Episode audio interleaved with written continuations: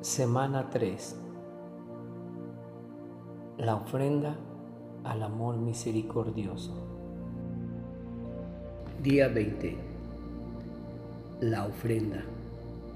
Primera parte. Durante los dos últimos días de esta semana, reflexionaremos sobre el texto real del ofrecimiento de Santa Teresa al amor misericordioso, que consta de 11 párrafos. En el primer párrafo en el que Teresa describe el objetivo de su ofrecimiento, contiene una de las mejores definiciones de lo que significa ser un santo. Oh Dios mío, Santísima Trinidad, yo deseo amarte y hacerte amar, trabajar por la gloria de la Santa Iglesia, por salvar a las almas en la tierra y la liberación de los que sufren en el purgatorio. Yo deseo realizar tu voluntad a la perfección y alcanzar el grado de gloria que has preparado para mí en tu reino. Yo deseo, en una palabra, ser santa, pero siento mi impotencia y te suplico. Oh Dios mío, sé tú mismo mi santidad. Nótese cómo, habiendo declarado la meta, convertirse en santa, Teresa se da cuenta claramente que ella es impotente cuando se trata de llegar a ella. Así, en un movimiento audaz, ella escoge confiar en la santidad de Dios, una elección que lleva en el párrafo siguiente dado que me amabas tanto como para darme a tu único Hijo como mi Salvador y mi esposo, los tesoros infinitos de sus méritos son míos. Los ofrezco a ti con alegría, pidiendo que me mires con la faz de Jesús y en su corazón ardiente de amor. Aquí vemos que Teresa no quiere depender de sus propios méritos, sino más bien en los de Jesús. Y luego en el párrafo siguiente, ella también lanza los méritos de los santos, los ángeles y la Virgen Santísima. ¿Por qué no? Te ofrezco también todos los méritos de los santos en el cielo y en la tierra, sus actos de amor y las de los santos ángeles. Por último, te ofrezco, oh Santísima Trinidad, el amor y los méritos de la Virgen, mi Madre querida. Es a ella quien abandono mi ofrenda, pidiéndole que te la presente. Su divino Hijo, mi amado esposo, nos dijo en los días de su vida mortal, todo lo que pidan al Padre en mi nombre se les dará a ustedes. Estoy segura entonces que me concederás mis deseos yo sé, Dios mío, que cuanto más quieras dar, cuanto más nos haces que lo deseemos. Siento en mi corazón inmensos deseos y es con confianza que te pido que vengas a tomar posesión de mi alma. Ah, no puedo recibir la Santa Comunión con la frecuencia que yo deseo, pero Señor, ¿no eres tú el Todopoderoso?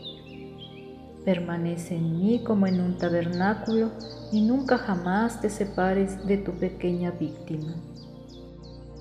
La audacia de Teresa al confiar no solo en los méritos de Dios, sino también en los santos y ángeles, alcanza nuevas alturas después de que ella le recuerda al Señor su promesa en la Escritura de conceder todo lo que pidamos. Digo nuevas alturas porque en realidad ella pide a Dios que tome posesión de su alma y permanezca sacramentalmente en ella como en un tabernáculo. ¿Podemos incluso pedir eso? Teresa no parece tener un problema con eso. Después de todo, ¿no es Dios todopoderoso? ¿Y no es Él quien inspiró esos deseos en primer lugar? Quiero consolarte por la ingratitud de los malos y te pido que me quites la libertad para desagradarte. Si por debilidad a veces me caigo, que tu mirada divina limpie mi alma inmediatamente, consumiendo todas mis imperfecciones como el fuego que transforma todo en sí mismo. La petición atrevida es notable. Teresa le pide al Señor no solo que le quite su libertad de pecar para purificarla de la mancha de cualquier caída a medida que ocurra. ¿Se puede pedir eso? Aparentemente sí. El deseo expresado de Teresa no es menos notable.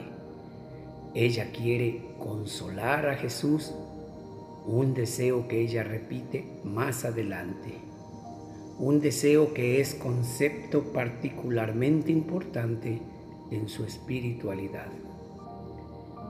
En realidad, el deseo de Teresa de consolar a Jesús responde a una objeción que algunos podrían tener, a saber, que el objetivo de la ofrenda es egoístamente todo acerca de la santidad personal de Teresa. Bueno, no lo es, una vez más se trata de consolar a Jesús.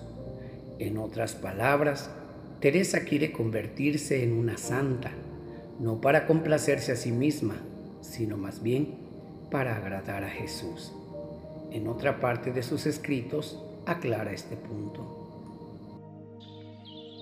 Si el buen Dios me dijera, si mueres inmediatamente obtendrás gran gloria. Si mueres a la edad de 80 años, tu gloria será mucho menor, pero me agradará mucho más. Entonces yo no dudaría en responder, mi Dios, yo quiero morir a los ochenta porque yo no busco mi propia gloria, sino solo complacerte. Ahora, habiendo hecho esta aclaración, sugiero que volvamos a escuchar los cuatro primeros párrafos de la ofrenda meditándolas en nuestros corazones por el resto del día de hoy. Entonces, mañana reflexionaremos sobre el resto de la ofrenda. Oración de hoy. Ven, Espíritu Santo, fuego de misericordia, purifica mis intenciones que pueda hacer todo exclusivamente para complacer y glorificar a Dios.